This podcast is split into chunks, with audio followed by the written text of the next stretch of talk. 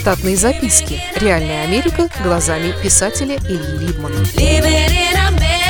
Кое-что о спортивных залах в США.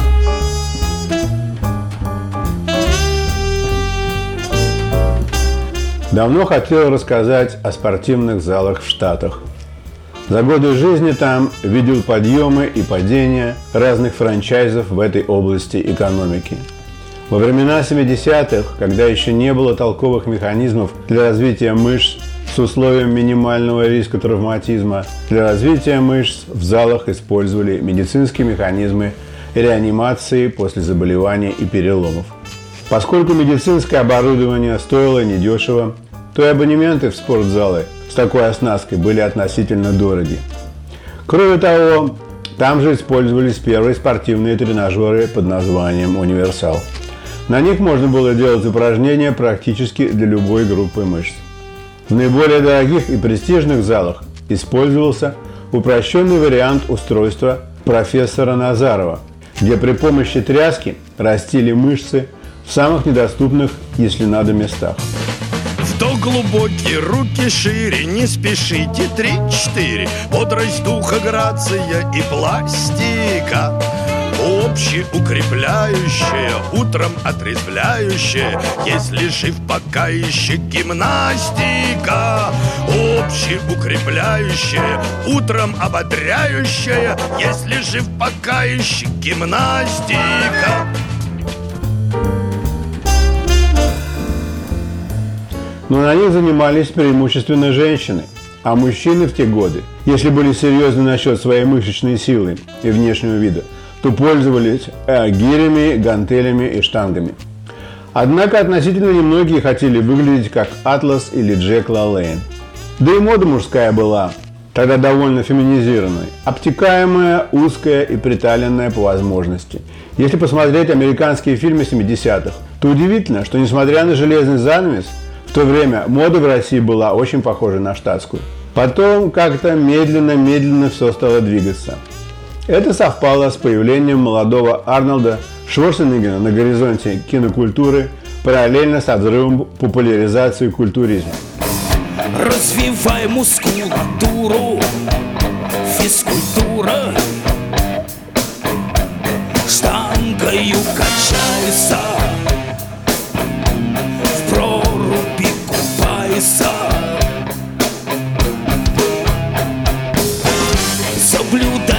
Культуру тела, тело в тело.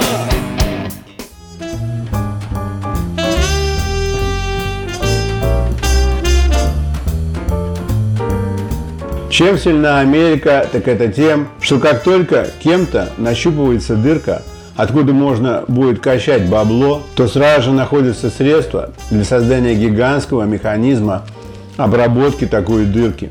Одновременно с разных концов появляются телепрограммы, литература, идеологи, ученые, инженеры, модельеры и другое, о чем мне не рассказать в коротком подкасте. По телевизору показывают рекламу хлопьев на завтрак, от употребления которых на женщине появляется талия, которую она с восторгом измеряет, а сама одета при этом в невиданный до того спортивный костюм. По продажам женская спортивная одежда давно перешагнула офисную, не говоря уже о клубных и вечерних туалетах. И это понятно почему. Если женщина три раза в неделю ходит в зал и не стирает до выходных, то ей необходимо три комплекта одежки, как минимум.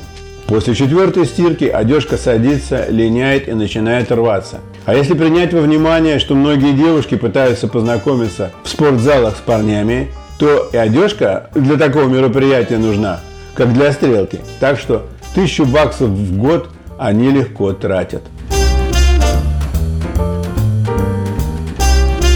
На мам смотрят дочки, им нужно такое же.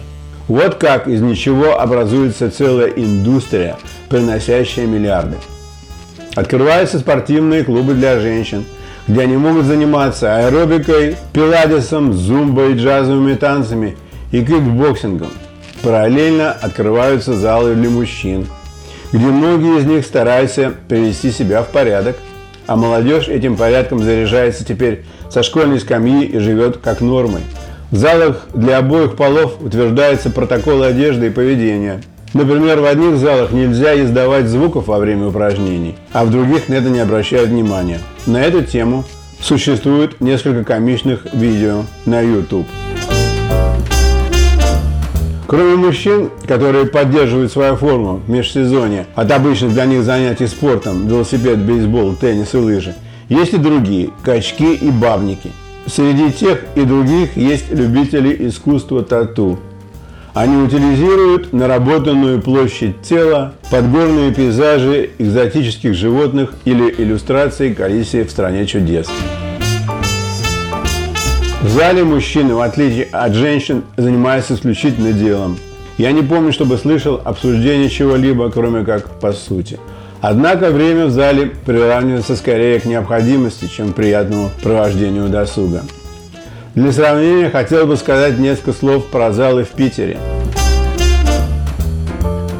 Находясь здесь около полутора лет, я буквально со второй недели стал посещать один из таких залов и был приятно удивлен тем, что в нем большинство тренажеров последнего поколения и находится в нормальном рабочем состоянии. Что в отличие от Штатов, где повсюду висят диспенсеры с моющим средством, бумажные полотенца и напоминальники об обязательной уборке тренажера после пользования, здесь, в Питере, к вам на кассе вместе с номерком и полотенцами прикрепляют женщину Востока, которая следует за вами от одного тренажера до другого и убирает после вас. Однако фаворитизм здесь запрещен. Каждое посещение за вами следует другая женщина Востока. В дневное время посетители обоих полов часто пользуются телефонами по бизнесу. Это значит, что хождение в спортзал для многих стал частью служебной рутины. В определенные часы обслуживаются корпоративные клиенты. Им предоставляется зеленая улица пользования тренажерами. Инструкторы в Питере намного квалифицированнее, чем в Штатах. Они все дипломированы для инструкторской работы. И кроме того, большинство из них околопрофессиональные спортсмены по различным видам спорта.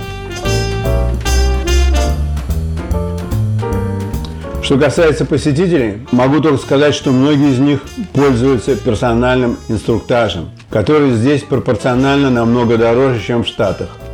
Зал, который я посещаю, имеет душевое отделение на русский манер с перегородками между душевыми кабинами, но без дверей или занавесок для общего обзора и коммуникации между моющимся. В Америке такое бывает только в тюрьмах старого образца. Владимирский центральный Ветер северный Этапом из двери Зла немерено Лежит на сердце Тяжкий груз Владимирский центральный Ветер северный. Штатные записки. Реальная Америка глазами писателя Ильи Либмана.